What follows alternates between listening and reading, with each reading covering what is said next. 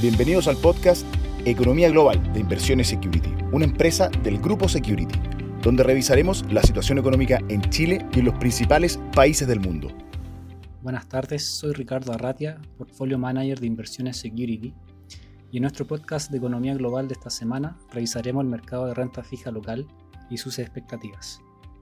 En materias de inflación, el día lunes se publicó el dato de IPC de enero, registrando una variación mensual de un 0,70%, 20 puntos básicos por sobre el consenso de los analistas encuestados en Bloomberg. La desagregación mostró que las principales incidencias fueron las divisiones de alimentos y transporte. Con esto la inflación acumularía un 3,10% en 12 meses. Para el mes de febrero, el mercado de forwards proyecta una variación de 0,40%, el cual estaría impulsado principalmente por alza en los combustibles. El dato de febrero sería elevado, lo que consideramos atractivo para mantenerse posicionado en esta moneda.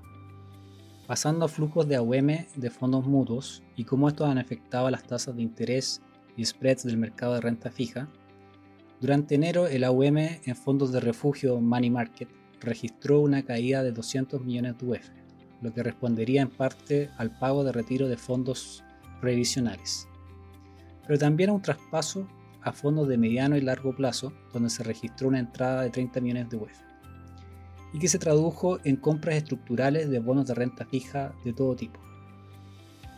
Durante el mes de enero, las tasas de interés de los instrumentos de gobierno en los plazos de 2, 5 y 10 años experimentaron caídas de 33, 37 y 21 puntos básicos respectivamente.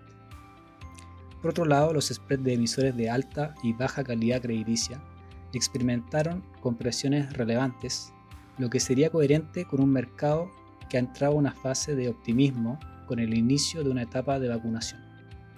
Estos movimientos en tasas y spreads generaron un muy buen retorno ajustado por riesgo para el mes. Finalmente, pasando a tasa de política monetaria, el Banco Central en su último comunicado reiteró que mantendría una política monetaria altamente expansiva, combinando una TPM en su mínimo técnico y medidas no convencionales. Además comunicó que mantendría esta tasa durante gran parte del horizonte de política monetaria de dos años.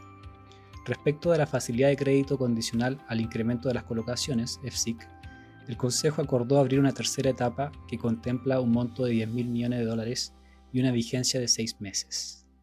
Eso es todo, muchas gracias y hasta la próxima. Te invitamos a revisar todos nuestros contenidos digitales en nuestro sitio web, Spotify y YouTube de Inversiones Security, una empresa del grupo Security. ¿Quieres? Puedes.